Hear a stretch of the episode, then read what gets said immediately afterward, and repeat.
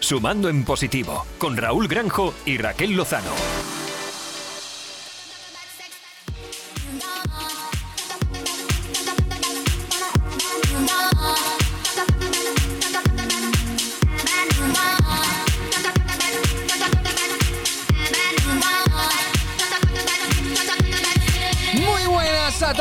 Y. Yo soy Raúl Granjo y al otro lado. Está Raquel Lozano. Muy bienvenidos una vez más al programa que te hará disfrutar y ver las cosas de este lado positivo. Sí, Eso señor. es. Estamos en el séptimo programa, Raquel. El séptimo programa, nada más y nada menos que de la segunda temporada.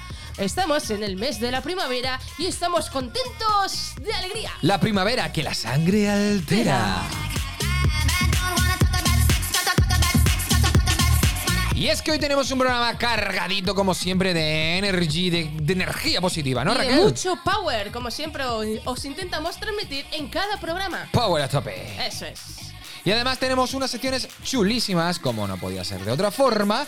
Claro que sí, como por ejemplo las historias y fábulas que os traemos últimamente, que son Uh. divertidas a tope. Y un poco picaronas, Un las poco de la picaronas. última Pero nos programa, gusta, ¿eh? Nos gusta ser picarones porque nosotros somos picarones. ¡Uy, qué bonito lo que ha dicho Raquel! Y además tenemos el Hablemos de Más, donde damos rienda suelta, ya sabéis, con este nuevo giro sobre temas de actualidad o de lo que primero se nos pasa por la cabeza. De lo que surja, porque lo importante de la vida es hablar de las cosas cotidianas y de las cosas que nos hacen felices. Qué bonito eso de lo que surja. Lo que surja. Qué bonito. ¿Cuántas veces hemos dicho eso? Bueno, Bueno, no sé. muchas. La verdad. Normalmente surge por irte a casa a dormir La y es que ya sí. está. Con las edades que tenemos, seguro. Claro que sí, Raquelita, y con esto y más, arrancamos. ¡Dale al play!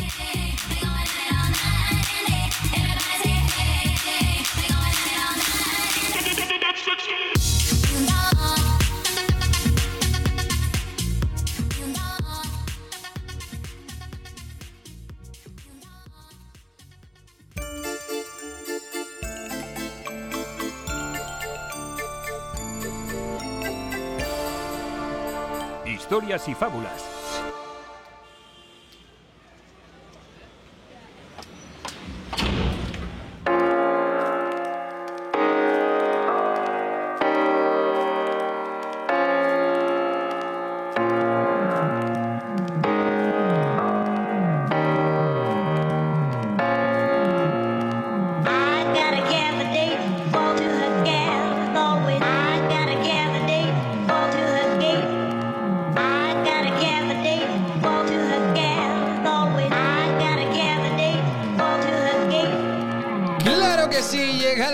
De escuchar la primera de nuestras historias. Y para esta ocasión nos vamos a trasladar, Raquel, a París. ¡Oh, ulala! ¡Oh, la, la! La ciudad de las baguettes. Oh, En el siglo XVIII había un galán muy guapo. Oh, y no lo tengo enfrente. nadie, ¿eh? Eso iba a decir. Con el que todas las mujeres de la ciudad soñaban. oh. Ay. Una fama que no solo era por su atractivo físico, sino que se debía también a la gran cantidad de trajes que estaban en su armario. Además, el tío era presumido. Claro que sí. Tenía una enorme obsesión por la moda, tanto que para cada evento estrenaba un nuevo traje junto con los mejores joyas de los fabricantes de la ciudad que embellecían su pecho y sus manos, Raquel. Anda. Sin embargo, todo el gasto acabó por pasarle factura. Lógicamente, tanta joya, tantos trajes, tanto mimarse la carita, las manitas, pedicura, no sé qué, no sé cuánto. Tanto se quedó, se quedó en ruinas, ¿no? Sí. Entonces llegó el momento del cumpleaños de su querida amada, es decir, a una dama a la que realmente a él le gustaba, de tantas colas que se iba, pues, oye, pues la que le gustaba de verdad. Sí. Pero no tenía dinero, ¿y qué hizo? ¿Qué hizo? Pues se vio obligado a fabricar unas hebillas para sus zapatos mocasines saltarines Sí, con la piel de dos mastines. de, que eran de color plata, pero el estaño no tiene nada que ver con la plata. claro que no. Las pintó, las quedó preparadas y entonces se fue pues ahí a la fiesta. Entonces, cuando llegó a la fiesta, le dijo su amada o dama, porque realmente no sabemos si ella la amaba a él, por su pretendienta Su o como- pretendienta. ¿qué- ¿Cómo suena esa palabra? Qué bonito, pretendienta. Dice, qué bellas hebillas de plata tenéis en los zapatos el día de hoy. No sé qué acento tenía, la verdad. Su resplandor es tan fuerte como, como una estrella e incluso más que el mismo sol. Oh, pues claro, si en todo París no hay nadie mejor que tú con más gusto para la moda. La moraleja, Raúl, ¿cuál es de todo esto? Pues a quien buena fama tiene, la más insignificante cosa, todos le admiran. ¡Wow!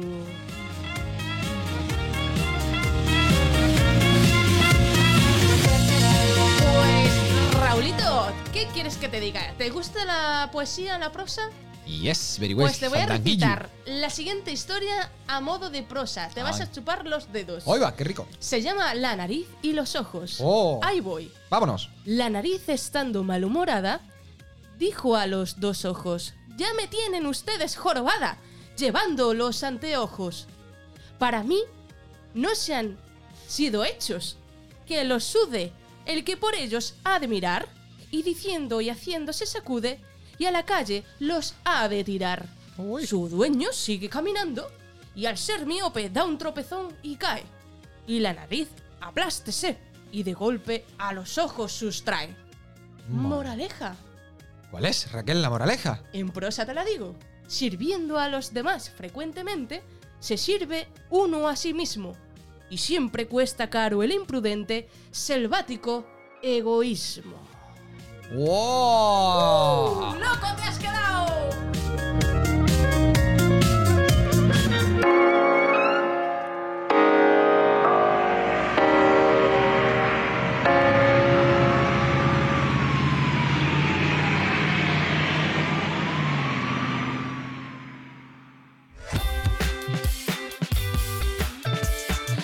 Hablemos de más.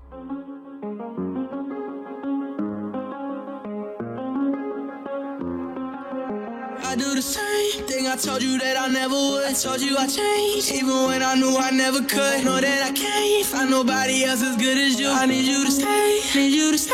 I get drunk, wake Madre mía, Raquelita, y ahora llega el programa, el momento del programa más esperado, ¿no? Eso porque sí, es el porque- Hablemos de Más. Porque no tenemos guion y damos rienda suelta a la fuera lengua guion, fuera. y a nuestra creatividad.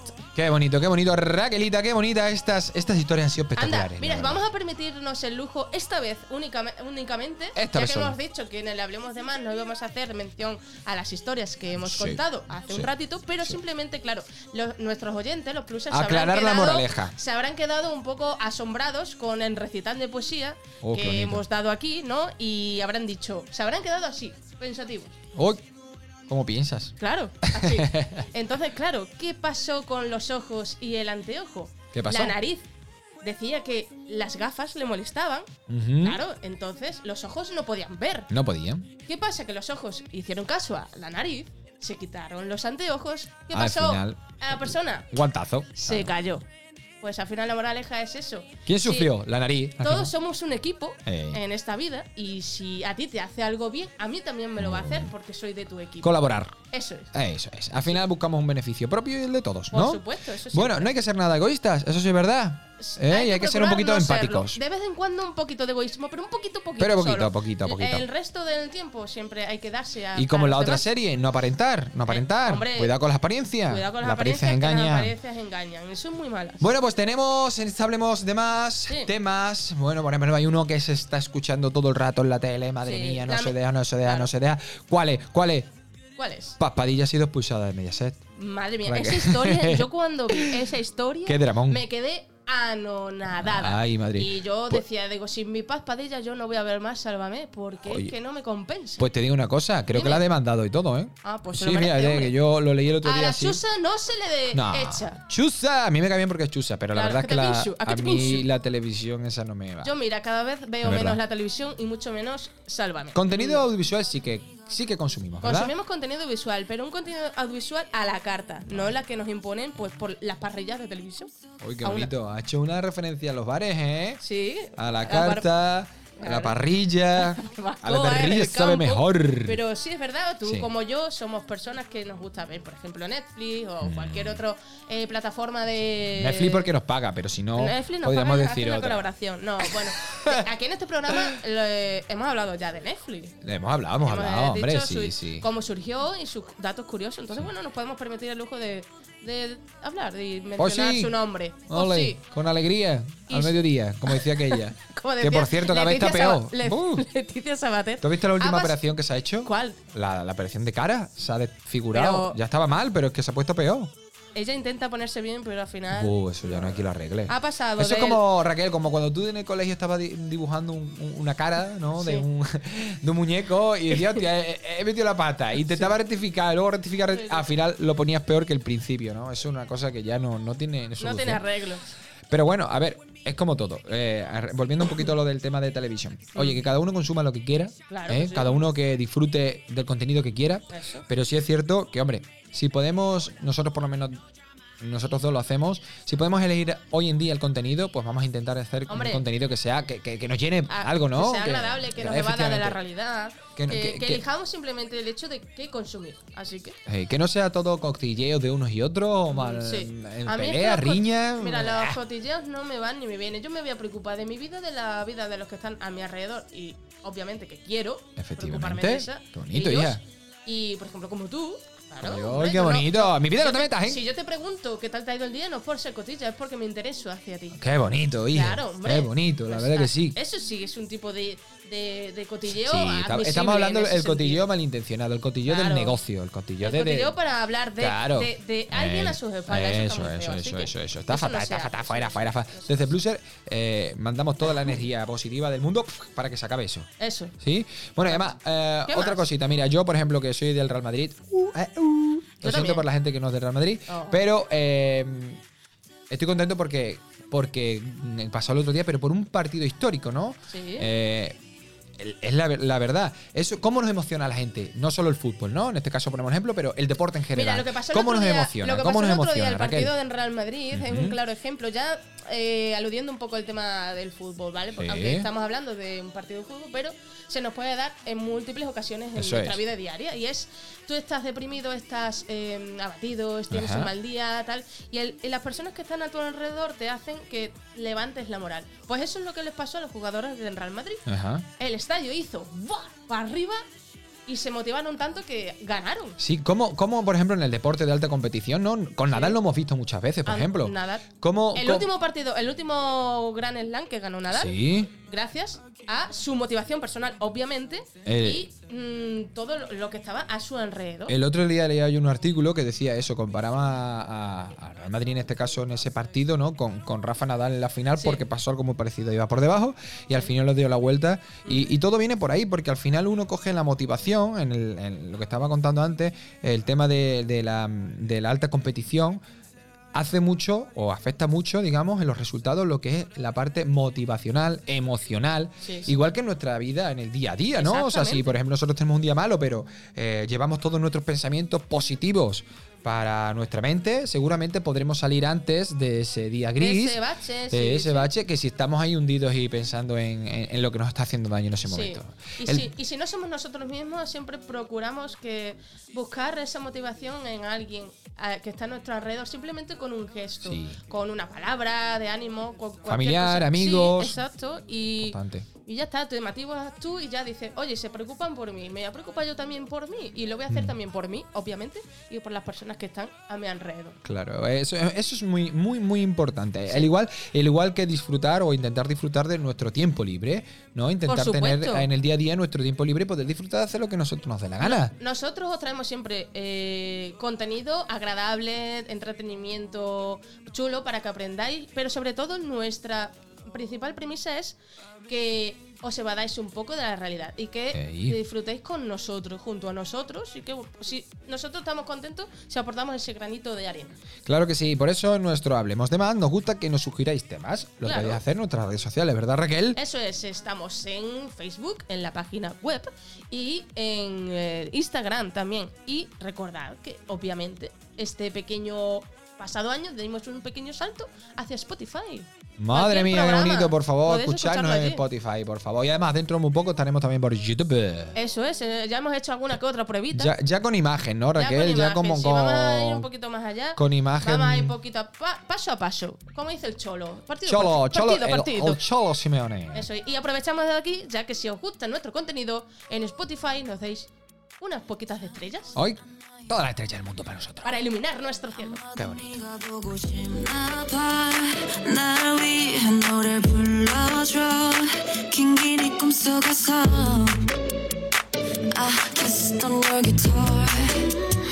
Feeling the vibration dip inside. Girl, dance until the moon goes down. Oh, yeah, I want it all.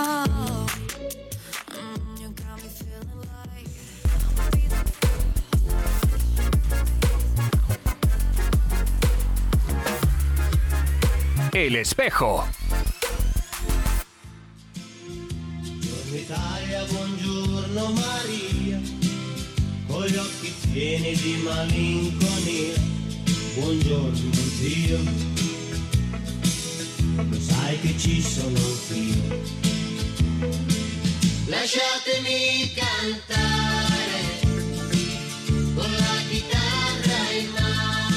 bellísima Italia, Raquelina. spaghettini. Qué bonito, qué bonito. Y con esta música italiana de fondo viajamos hasta la villa de la Toscana en Italia. ¡Wow! ¡Qué bonito lugar! Es el 15 de abril de 1452. Ya, ha llovido.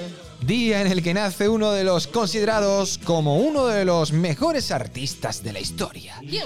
Leonardo di Ser Piero da Vinci.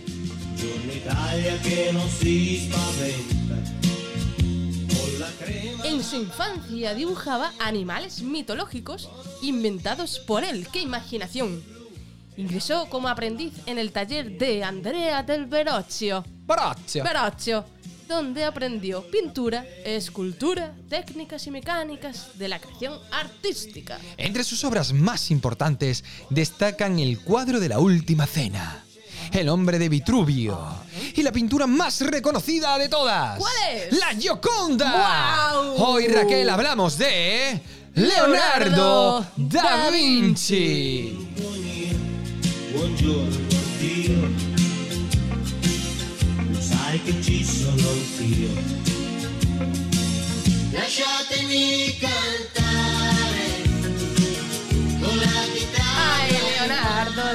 Leonardo da Vinci! Ay, mi Leo. ¡Qué grande fue! No grande. recibió Leonardo da Vinci, Raúl, educación formal. ¿No? No. Se estima que tenía un coeficiente de al menos atención, porque era listo de mm, Adiós. 220 coeficiente.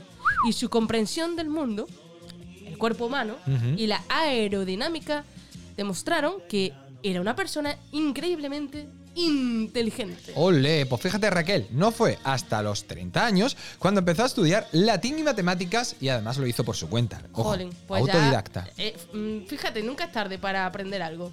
Eso sí es verdad, siempre. Era ambidiestro. Anda. Además, eh, podía escribir con la mano izquierda, por ejemplo, y pintar a la vez con la mano derecha. ¿Qué te parece? Me he quedado loca, loca, loca. Mamma mía. Pues algunos rumores afirman que trabajó durante 10 a- 10 años en los labios de la Mona Lisa. Madre mía, 10 años eh, trabajando los labios de la Mona Lisa. Sí, Ojo sí. como tendría la mujer los labios descaldados. Cuidado, Me imagino porque- que le pondría, me imagino que le pondría un tipo. Tenía tiempo para ponerle cada color de, de pintura de labio, fíjate. no, le, le pondría un poquito de cacao también de vez en cuando, porque tendría la mujer para perderlo, ¿no? Ya te digo, Como ni si Carmen de Mairena. un puño de pipa Mamá. bañadas en sal. Si creías que Leonardo era solo un pintor e inventor, Anda, a ver. ojo, estás equivocado, equivocade, equivocada. Ya no sé cómo se dice. La música era una de sus, mejo- de sus mejores cualidades. Tocaba instrumentos y cantaba divinamente. Incluso inventó un instrumento propio, Raquel. No sabemos cuáles serían, ¿no? No, yo creo que No sé. no sabemos. Pero La verdad, no, que no sé si sería de viento, de cuerda, de metal, de no sé qué, de no sé de cuánto. viento, de fuego, de tierra. No lo sé, la verdad. Pues intentó desarrollar máquinas voladoras para Ajá. humanos estudiando el vuelo de los pajaritos. Madre mía. Pues sí, te lo cuento así, tal como.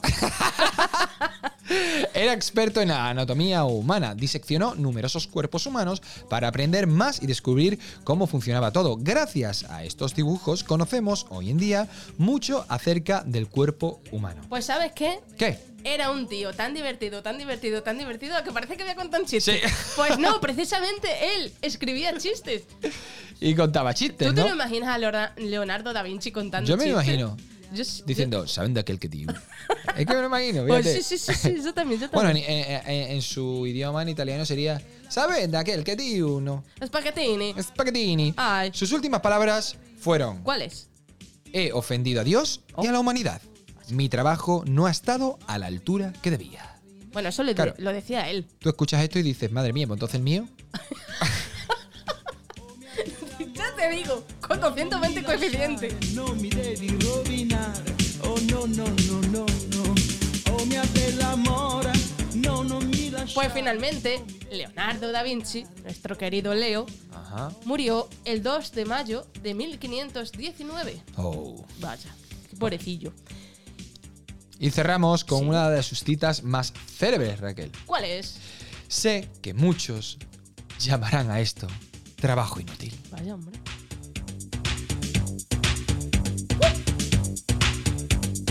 ¡Hey! ¡Hey! ¡Hey! ¡Hey! Marina, Marina, Marina, ti voglio più presto sposare.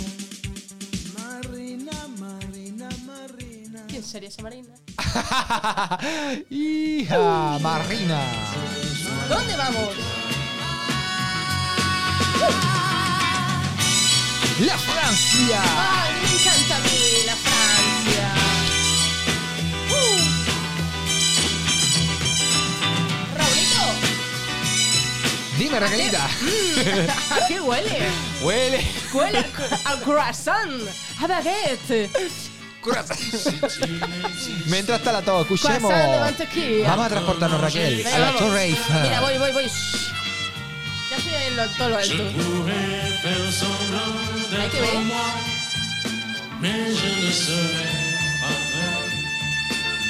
Mira, Raulito, aquí desde la- lo alto de la Torre Eiffel, Sí, qué viento hace, ¿verdad? la verdad. Tengo un frío del Tengo la oreja.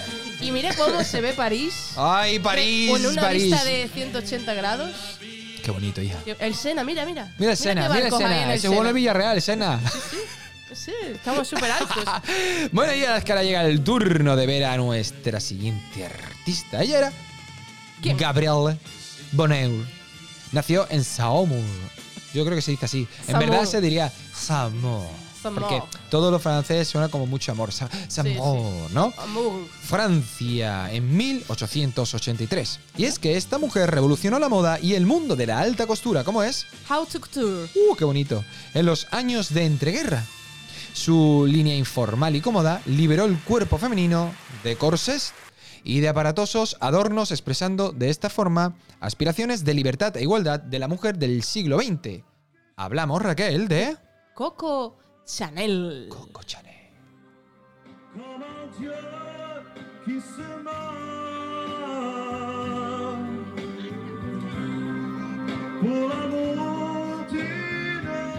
Pues vivió durante seis años en un orfanato de Francia. Qué pena. Madre mía. Porque su madre murió de tuberculosis y su padre pues la abandonó cuando era muy pequeñita. Sí, ¿no? A ver, un drama que muchos niños han vivido, sobre todo por aquella época de, entreguerras, ¿no? Ya ves. Imagínate. Bueno, pero a lo mejor gracias a su etapa eh, primeriza en un orfanato, pues descubrió. casi se nos ahoga Raúl. No, decía que descubrió a lo mejor esa faceta artística. Sí, seguramente, ¿no? Muchas veces que... De se los dice malos que momentos se saca siempre cosas buenas. Esa creatividad, sí, Anda. señor, puede ser. Pues sí. Cuéntanos acerca, más acerca de Chanel. Bueno, tenía una ligera obsesión con los bolsillos. Amba, eh, amaba los bolsillos y siempre pensó que nunca era suficiente para la indumentaria femenina. Vaya, Es una, eh, mira, es una obsesión que al final te viene muy bien para cuando tienes muchas cosas que guardar. pues sí. Yo que soy de poco bolso, la verdad los bolsillos me vienen Pues súper bien. salvaría, salvaría. Pues sabes qué, Raúl, que fíjate, pasamos de una etapa donde Chanel vivió en un orfanato a otra etapa, ya cuando era más mayor, eh, ya que vivió en un hotel muy lujoso de... Madre mía. de- El Ritz. El. Buah. Y fíjate, vivió en ese hotel más de 30 años. Hasta Wow. la edad de los 88. Madre de Dios, pues qué Madre facturón de debería tener en ese hotel, ¿eh? Ya te digo, era VIP. VIP. Los esmaltes de uñas de Chanel son los primeros en tener una lista de espera. Y es que en el año 1994, un maquillador en el desfile de Chanel, al sacar unas fotos de una modelo, se dio cuenta de que no tenía las uñas pintadas. Entonces le dijo, ven para acá, para acá. Y le pintó la uña con un pincel y así creó el esmalte Rouge Noir. ¿Puede ser? Puede ser. ¿Así? Sí. De Chanel, que Me se vale. volvió el más vendido y el primero en agotarse. Jolín. Fíjate, ¿eh? Curioso.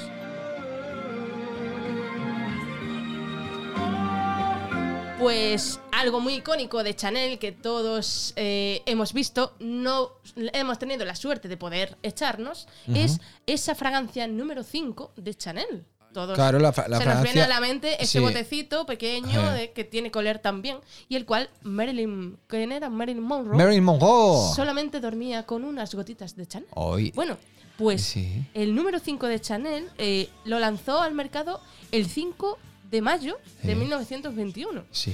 Chanel número 5 era la fragancia más vendida en todos los tiempos. Actualmente, a día de hoy, se vende una fragancia cada, cada 30 segundos en todo el mundo. Madre mía, y a colación de lo que decías de Marilyn Monroe, uy, Marilyn Monroe, tío, esa de aquí, Marilyn Monroe. Marilyn. Pues esa, esa mujer, Mariliendres. eh, una vez fue Mariliendres, fue preguntada en- después de un spot que hizo de, de- de que fue además Coco Chanel una de las primeras de hacer eh, publicidad con caras, caras conocidas, ¿no?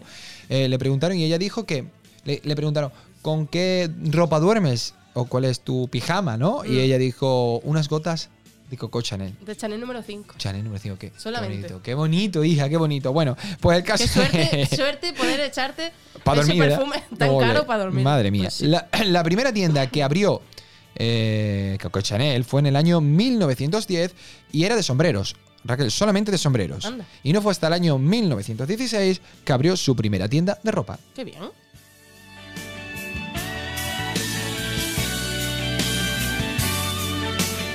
Pues por accidente hizo del bronceado una tendencia. ¡Wow! De la una Se presentó ante el público de Francia mostrando un bronceado al regresar de un crucero de vacaciones. Ajá. Las mujeres francesas a partir de ese momento comenzaron a seguir esa tendencia. Dijo, ¡ah, qué bronceado más bonito! ¡Oh, qué bronceado ¡Oh, tiene este muchacho! bronceado más bonito! Me lo voy a poner. Wow, la verdad es que mira, pues de ahí puede decirse que empieza a venir la, la afición por estar bronceado hoy en día, ¿no? Puede ser, Sí, no sé, sí, ojo, a sí, lo mejor sí. venía de antes, no lo no sabemos. lo sabemos, pero... eh, Pero en esta época ya marcó ahí un, ¿no? un hito. De un modo accidental, fíjate tú. Diseñó el zapato ideal para la mujer y esto fue en el año 1957. Diseñó el legendario zapato de dos tonos. Este estilo se volvió único ya que se ideó con el plan de hacer las piernas más largas y los pies más pequeñitos. Anda. Eso, eso, perdón, iba a decir tacones. No, esos zapatos son sin tacones. Effective Wonder. Algo que a mí me gusta. Ay, que si te gusta, dice. Pues Coco Chanel, Coco. Gabri- Gabriel, murió, Gabriel Chanel. murió por infarto el 10 de enero de 1971 y sus Ah. últimas palabras fueron, bueno, y así es como una se muere.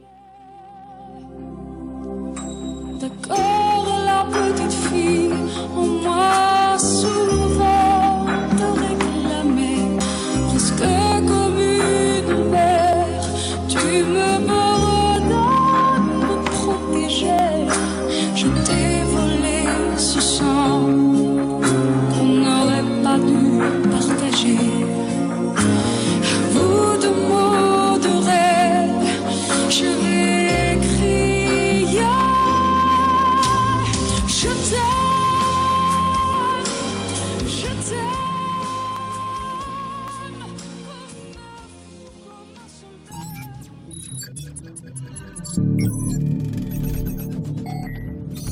Código Código binario.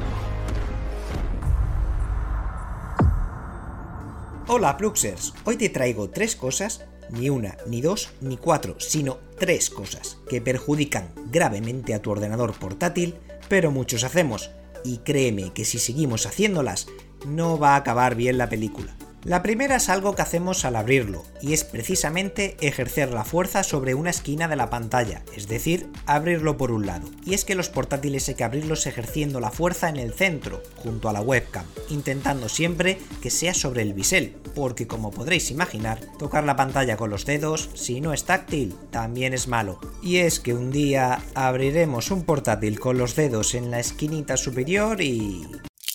Fractura del ligamento cruzado posterior de la bisagra derecha. Hay que operar. La segunda cosa que hacemos mal es la más común de las tres. Muchos decís que el ordenador se os calienta demasiado o incluso llega a apagarse solo.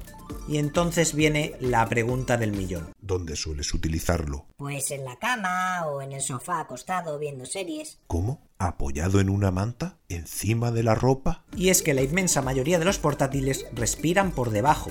El aire frío, digamos, entra por debajo del equipo, recogido por los ventiladores que sacan el calor normalmente por el lateral. Por eso no debemos obstruir ni la base del ordenador ni la parte por donde expulsa el calor, porque si no, el procesador se achicharrará y...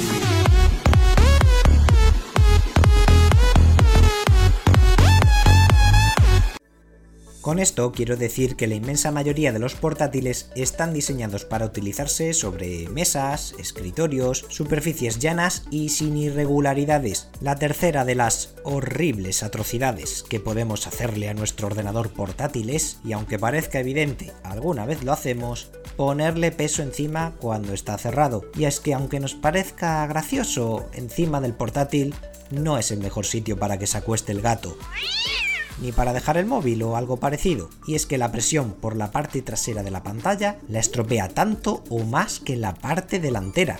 Y algún día lo vamos a abrir, lo vamos a encender y nos vamos a encontrar una bonita mancha en la pantalla que nos impedirá ver nada, una obra de arte, un auténtico eceomo. Pues hasta aquí los briconsejos familia, nos vemos en Pluxers.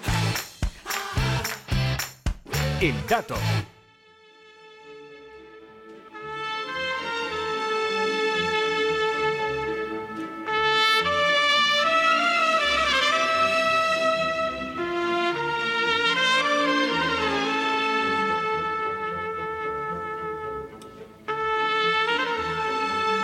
¡Ole! ¡Ole, qué arte ¡Vamos, hijo! Y es que ahora, hoy, toca hablar de España. Datos de nuestra España querida. ¡A la patria, a la ¡Vámonos, patria! ¡Paso doble! ¡Ole! ¡Flamenquito! Cómo bailo en paso doble.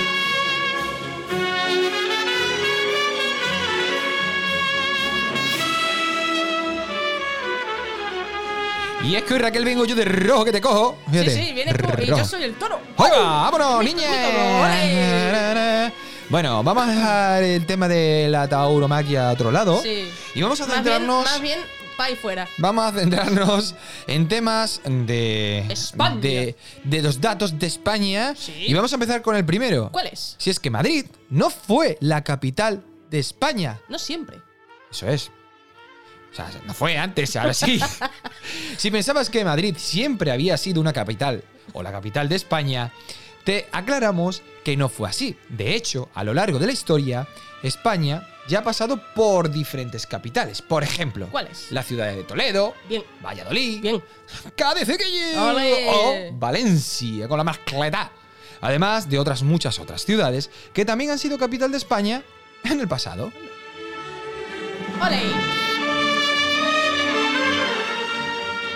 Pues España es líder en donación de dinero. ¡Toma ya, ole! No, de órganos. ¡Ay! ¡Ay, pues mejor todavía! España lleva nada más y nada menos que 28 añazos situados como el país líder mundial en donación y trasplante de órganos, con 15 trasplantes diarios. Madre mía. Es una barbaridad, ¿no? Son varios. A ver, ¿sí? ¿No? ¿O a ti te parece poco? Bueno, si a mí me dicen que eh, estamos en el ranking, me lo creo. Yo ya que está. lo que pasa es que, claro, hay trasplantes que duran mucho tiempo y Claro. ya está. Y bueno, hay que ir despacito para que salgan las una, cosas bien. una media o así. Una, una media, Sí. una media, un liguero, lo que haga. Y en el tercer dato tenemos al restaurante más antiguo del mundo que se encuentra en Madrid. Y aquí viene la pregunta. ¿Sabías que en Madrid se encuentra uno de los restaurantes más antiguos del mundo? ¡No! Pues nos referimos al restaurante Casa Botín de Madrid y que aún podrás encontrar en funcionamiento en la calle Cuchilleros y en pleno Madrid de los Austrias. Por él han pasado famosos artistas y hasta el mismísimo Francisco de Goya que Francisco. llegó a trabajar. es que iba a hacer la rima, pero al final he seguido contando el dato. a trabajar. Se acabó el paso doble. ¡Olé! Como frigaplatos antes de ser aceptado en la Real Academia de las Bellas Artes. Anda. Mira que bien tocó la trompeta. ¡Hola, hija, tú solo! ¿Cómo tendrá el vecino? Pues muy atacado. La gripe española Bueno, no fue una pandemia española. ¿No lo fue? No lo fue. El apellido de española a esta gripe le vino por ser el primer país en hacerse eco de la noticia de esta pandemia. ¿Sí? Pero la realidad es muy diferente. Es que esta terrible pandemia de 1918 no dio comienzo en nuestro país, España. ¡Ole!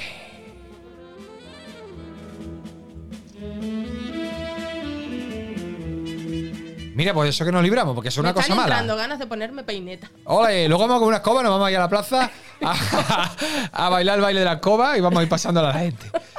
Es, es el tercer país con mayor número de lugares declarados Patrimonio Mundial por la UNESCO. Anda. 15 ciudades patrimonio de la UNESCO.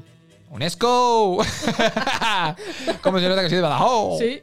15 parques nacionales, 48 reservas de la biosfera. España es el tercer país del mundo por detrás de Italia y China, con más lugares declarados Patrimonio de la Humanidad por la UNESCO. Aquí en Extremadura tenemos mm, dos, ¿no?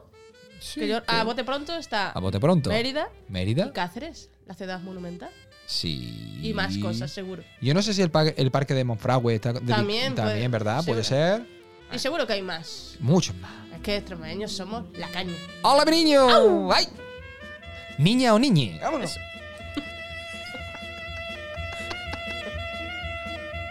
El solo sol. Dale ahí, Raquel, dale ahí. ¡Ah, Toma, respira, que te, ay, que te asfixia. ¡Ay! Seguimos. Bueno, seguimos. El único desierto de Europa se encuentra en España. Toma, Badajoz en agosto. Eh, paseando por ahí, por la calle de Menacho, te da un solaco que vamos. En España se encuentra el único desierto declarado como tal en el continente europeo. Ujú. Y ese es el desierto de Tabernas en Almería. Hola, hije.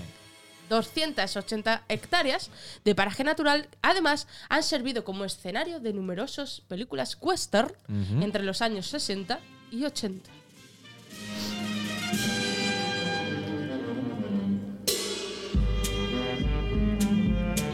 Vámonos, de pajico.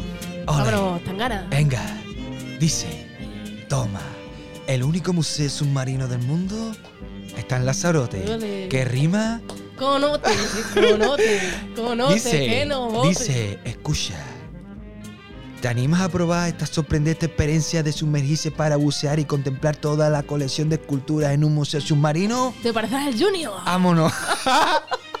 si es que me ha salido el framerquito. Hámelo por Andy Lucas. Eso se llama IBD porque tengo un fondo muy.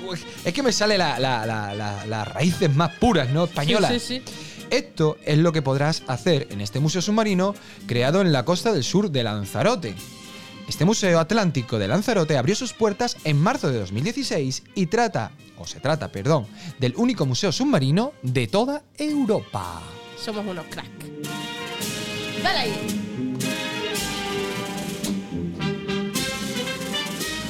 Pues existe, existe, no. Existe, existe. Si es que me quiero poner fina y no Es puedo sí, porque soy no. de España. España, lo eres de Badajoz. Existe un territorio que cambia de nacionalidad cada seis meses. ¿Dónde? En la isla de los Casa Faisanes. Ay, qué bonito. Ubicada en la desembocadura del Vidasoa. Uy, qué bonito. Cuenta con soberanía compartida entre Francia y España. Seis meses del año para cada uno. Oh. Desde el Tratado de los Pirineos. Ojo. Vale. Bonito. Vámonos. Pichita, vámonos. Uh. Raca. Pumba, chiqui, pi, pam, pam. pumba. y es que el español es el segundo idioma más hablado. A ver. ¡Vámonos! Dice que el español se mantiene como la segunda lengua más hablada del mundo y solo superada por el chino, chino, y sus variantes. Y el quinto en extensión por detrás uh, del chino, inglés, árabes y francés. Un chiste.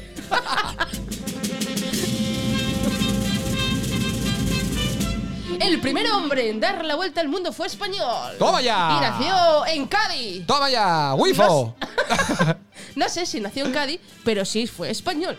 La verdadera, la primera vuelta al mundo de la que se tiene constancia documental fue realizada por el navegante español Juan Sebastián Elcano. Pero no era extremeño y ya. ¿Era extremeño? No lo sé, lo podemos ver. ¿Y si comprobamos si era? ¿Y si lo comprobamos? Juan Sebastián Elcano. Juan- Hombre, Francisco Pizarro sé que sí. Sí, pero Juan ese sí. Sebastián Elcano. No lo sé, vamos a comprobar. No lo sé. Juan Sebastián Elcano. Juan Sebastián. Canoso. Sebastián. En 1522 dio la vuelta al mundo. El Juanito. ¿no? Juan Sebastián Elcano. Eso es. Y al final, fíjate, Juanito. Juanito Sebastián. Juanito Sebastián. Vamos a ver dónde nació. A ver, Aquí a ver, a ver, ¿dónde, dice, dónde, dónde, dónde, Dice, dónde? ojo, ojo, ojo, ojo, ojete. Dice que nació en. Brrr, Redoble. eh, provincia de Guipúzcoa. Anda. Adiós. Ostras. Dice que la fecha es desconocida, que probablemente hacia el año 1486. Nació, en la ¿no? villa, sí, sí, sí. En la villa de Gua- Guantanamera. Guatería. Provincia de Guipúzcoa. Fíjate Anda. tú. Pues no, nos había Pues un poco no, lejos. pues sí. Extremeño no Pero era. oye, sí. español también de pura cepa. Ahí está, claro que sí. Y aún muy orgullosos de él.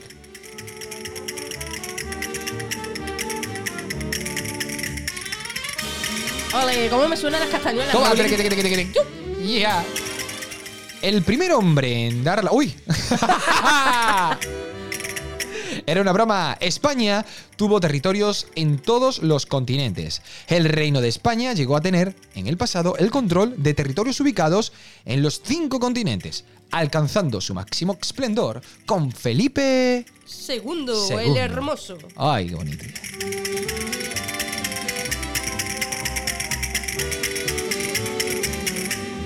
Es el país con más viñedos del mundo. Tiene un total de 969.000 hectáreas de viñedos cosechadas. Pero a pesar de ser el país con más terreno y el más amplio, China, Estados Unidos e Italia son más productivos que nosotros. Ay, mira, hija, deja de tocar la castañuela, que me está poniendo el oído fino. Nos gustan mucho los bares, todo hay que decirlo. Obviamente. Y es que, de hecho, España es el país con más número de bares por habitantes. Me parece correcto. Dato increíble. ¿Por qué? Porque a nosotros nos gusta mucho el truco, Truco, truco. Adiós, mira qué bonito. Para un, pa' un final, truco, truco. Se lo dice nuestro amigo Chicote. Hombre, Chicote es un crack, pero vamos.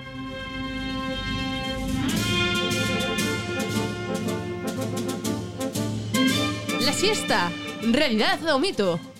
Pues la siesta siempre se asocia a los españoles, ¿verdad? Sí. Pero lo cierto es que no es algo tan común como se cree entre nosotros. Ah, ¿no? De hecho, un 60% de los españoles afirma que no duerme la siesta. Anda que. Yo sí, Anda que no. a veces. Las tapas es un símbolo de la cocina española con un curioso origen. Y es que las tapas son imprescindibles en cualquier bar español y un símbolo de la cocina española, pero su origen tiene bastantes teorías curiosas. Una de ellas es una supuesta anécdota en la cual el rey español es convidado a un vaso de vino en una taberna. Debido a la presencia de moscas malditas en el establecimiento, el tabernero decide, como era el rey, poner una loncha de jamón encima de la copa del vino para evitar que las moscas entrasen en el vaso de vino de su majestad, lógicamente. Y el rey se va encantado del invento y reclama otro vino con tapa. Ojo, algo que, aunque no tiene una base documental, según la teoría habría marcado un precedente en la sociedad. Oye, pues fíjate. qué curioso, ¿eh? Fíjate. Pidió un vaso de vino y le pusieron la tapa Pero para la el, jamón que le rasparía la garganta, ni un trocito de pan. Ni un trocito de pan le han puesto al hombre. Nada, ni piquitos. Madre. Esto en Extremadura no pasa. Los inventos descubiertos por los españoles. El traje de astronauta. La cebona. Eh. El chupachup. Ey, ¿Sabes cómo se llama la mujer del que inventó el chupachus? ¿Cómo? Chus. ¡Ay, chus! ¡Ay, chu, Ay, chu, chu. picarona! La calculadora. ¿Qué? La Ey. anestesia epidural. Ey. O el submarino. Ey. Son algunos de los inventos que pueden atribuirse a nuestro país, junto con la guitarra española, como no podía ser de otra manera, o la mayonesa. Mayonesa. Como invento gastronómico. Toma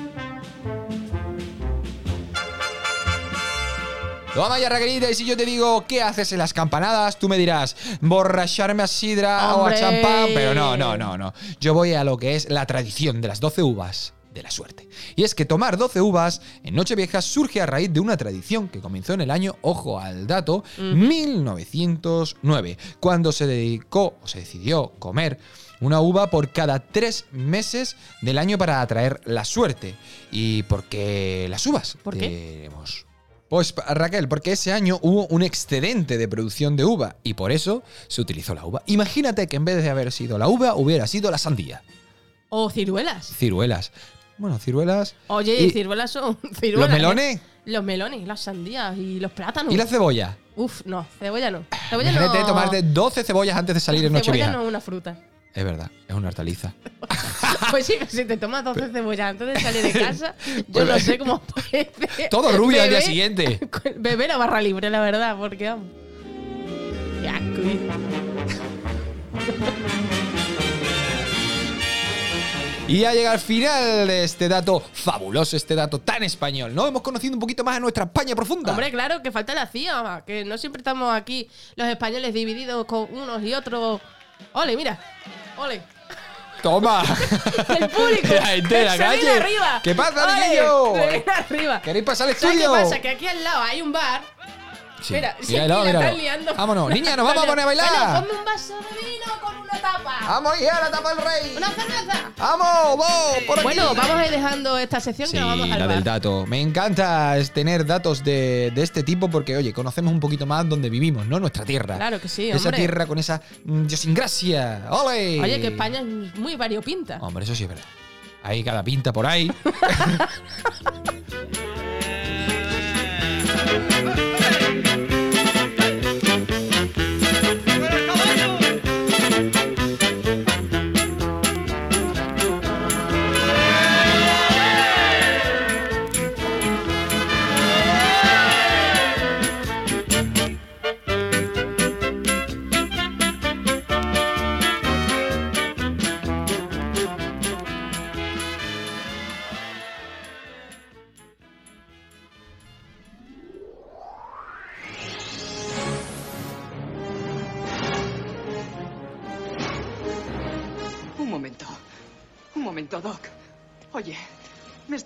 que has construido una máquina del tiempo? ¿Con un DeLorean? Yo creo que si vas a construir una máquina del tiempo en un coche, ¿por qué no hacerlo con clase? En 1985, ni Doc ni McFly podían imaginarse los portales visuales a los que podemos acceder hoy en día. Miles de series, películas y documentales inundan las plataformas digitales. En Mundo Cinema nos adentramos en ellas.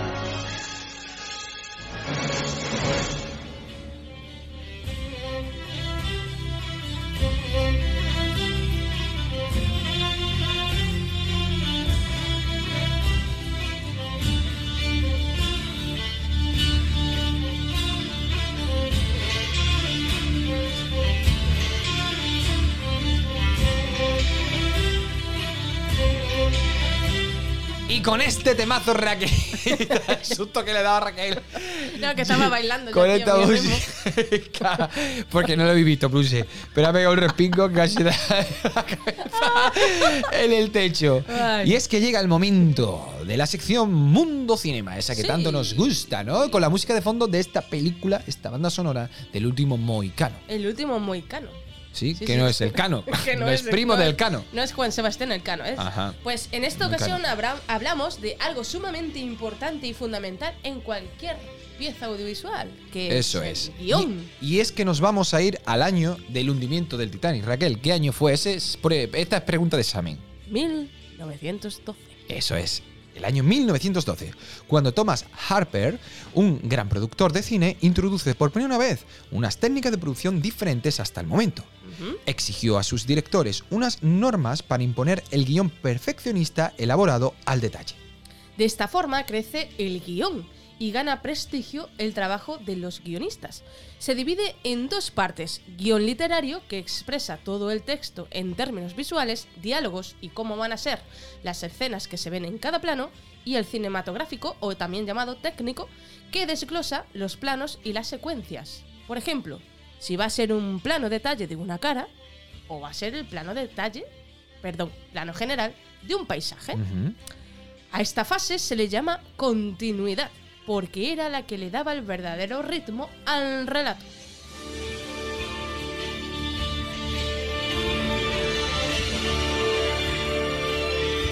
Sin embargo, había otros productores y directores que no escribían guion, lo hacían todo de cabeza, sobre todo en las películas cómicas, que existía un personaje que se llamaba Gagman, que era como un guionista especializado en gag cómico. Un ejemplo claro era Chaplin, que improvisaba sus guiones hasta la aparición del cine sonoro.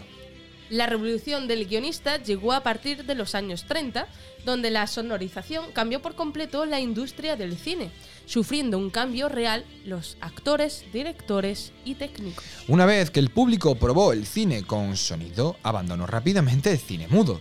Los estudios se lanzaron a la búsqueda de autores de teatro novelistas que invadieron los platós sonoros de Hollywood.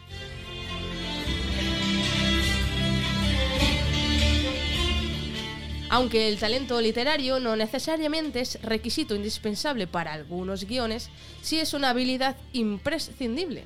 Pero para crear gui- guiones cinematográficos, además deben conocer y manejar los funcionamientos de la cámara, las labores del montaje y las posibilidades amplias de actores y actrices. Grandes escritores han sido y son magníficos guionistas y otros no han logrado hacer buenos guiones.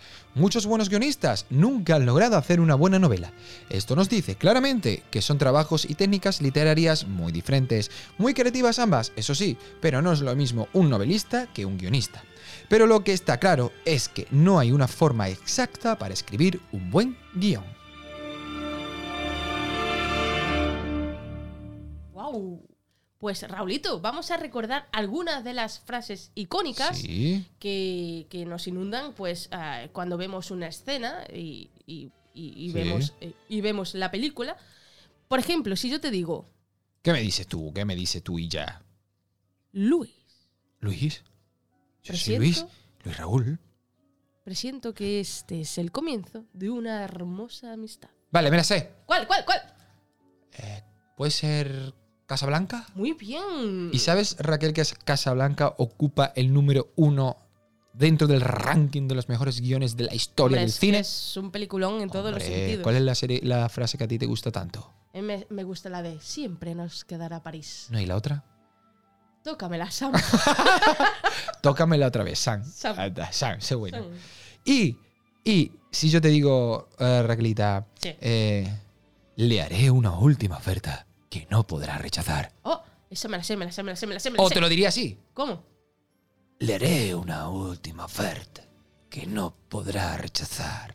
Esa es la frase de la película El Padrino. ¡Mamma mía! El, padrino, el padrino, el padrino. ¿Y, y gua- si, y si yo te digo, ¿Y si oh tú me dices, sí, el "Oh"? pasado puede doler, pero tal como yo lo veo, puedes huir o aprender. de ¡La él". sirenita! ¡Sebastián! No. No. El Rey León. Pero escucha esto, Raquel. A ver, a ver, a ver.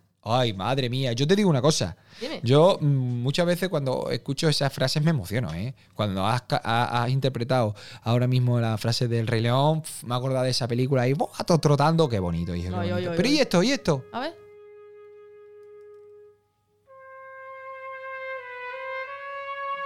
Los pelos de punta. Le haré una última oferta que no podrá rechazar. Un 2x1 en champú. Es maquinilla de afeitar.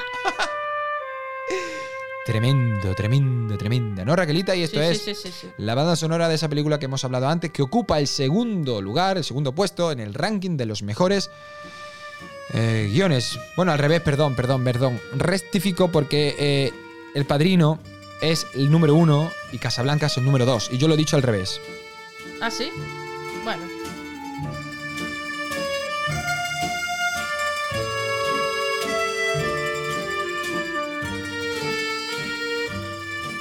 que más me vale que rectifique porque está el padrino ahí escuchando. El padrino. hombre, el padrino. Es mucho padrino. El padrino dice. Ten cerca a tus amigos, pero más cerca a tus, Tus enemigos. enemigos. Por eso me tiene pegadito todo el día él.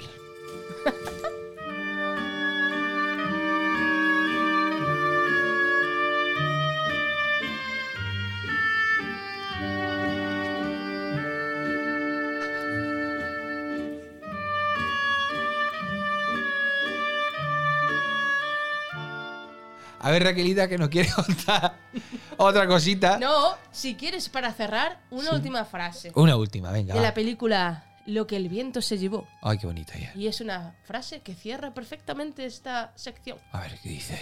Al fin y al cabo, mañana será otro día.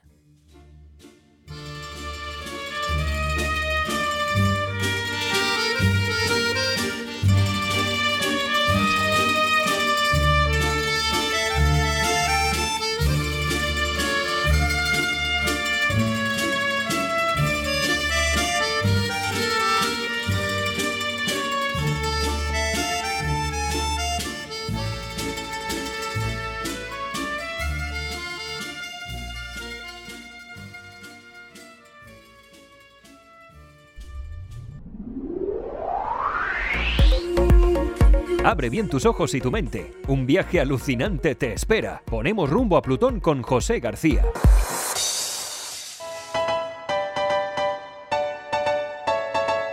Muy buenas, Fluxer. Os habla el comandante de la nave que cada semana os pone rumbo a Plutón. Soy José García Masero y quiero compartir con vosotros algo a lo que llevo dándole vueltas unos días. ¿No creéis que el mundo está un poco alterado últimamente? ¡Sí! A ver, a ver. Primero, sin esperarnos nada, un virus nos visita y no precisamente por unos días. Maldito virus que vino a martirizarnos a todos. Gracias a Dios todo va evolucionando y los datos son más positivos. Pero para llegar hasta aquí han tenido que pasar dos años. Hace unos días se cumplía ese aniversario desde que nos confinamos en casa. Y cuando menos te lo esperas... ¡Zasca! Una tormenta de arena que nos hizo creer que habíamos viajado a Marte, cuando nos despertamos y abrimos la persiana. No daba crédito. Por cierto, Plutón es mucho más bonito que Marte. Ya os lo enseñaré. Y cuando menos te lo esperas... ¡Zasca! Estalla una guerra. Rusia invade Ucrania y el resto del mundo se pone en alerta. Esto también nos afecta a nosotros, ¿eh? Los españoles. Tampoco nos vamos a librar. Pero os aseguro que no hay una guerra peor que la que tienes con tu pareja, ¿verdad? ¿Quién no ha tenido esas discusiones de pareja en las que se desataba la Tercera Guerra Mundial? Al fin y al cabo todos tenemos algún conflicto en nuestro día a día. Las discusiones son inevitables. Pero cuando aparece el ego, el querer tener siempre la razón, uff. Prefiero no meterme en eso. Pero amigos, vosotros ya sabéis que desde el lado positivo hay que sacar la parte buena. Por ejemplo, en un conflicto siempre hay un vencedor y un vencido. ¿Por qué no ser todos vencedores? Estamos destinados a entendernos. Algunos dicen que la Tierra ya no es un lugar seguro. Nosotros podemos demostrarles que no es así. Bueno, tengo que decir que en Plutón también tenemos cosas muy buenas, ¿eh? Pero eso os lo cuento en la siguiente visita. ¡Hasta la próxima!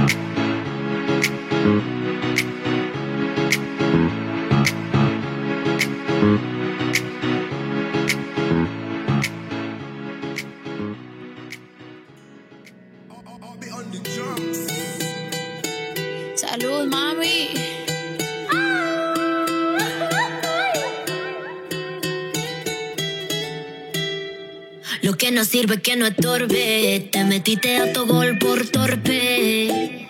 Te quedó grande este torque. Ya no estoy pa' que de mí te enamores, baby. Sin visa ni pasaporte. Mandé tu falso amor de vacaciones. Pa' la mierda y nunca vuelvas. Que todo se te devuelva. No, de lo que me hiciste si no te acuerdas.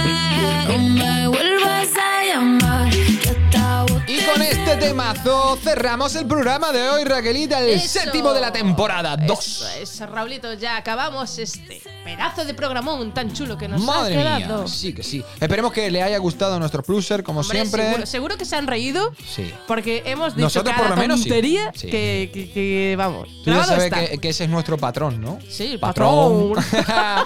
pues nada, despedir. Eh, otro programita más. Gracias por estar ahí. Eso y recordamos es. las redes sociales antes de despedirnos, Raquel. Estamos en Instagram, en el Pluxer oficial, tanto en Instagram como en Facebook. Y este programa y los anteriores los podéis escuchar, cómo no, en Spotify. Eso es, gente, a tener unos buenos días. Hasta el próximo programa. Muchas Eso es. gracias por estar ahí, Pluses. Un besazo. ¡Os queremos! Si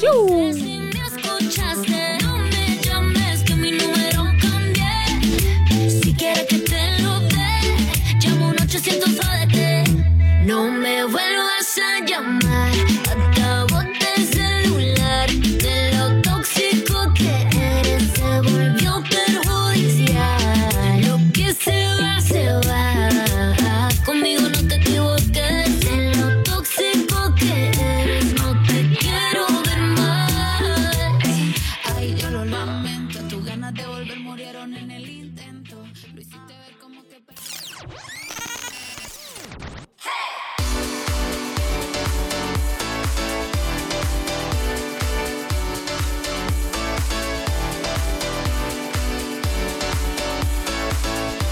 Luxers, sumando en positivo, con Raúl Granjo y Raquel Lozano.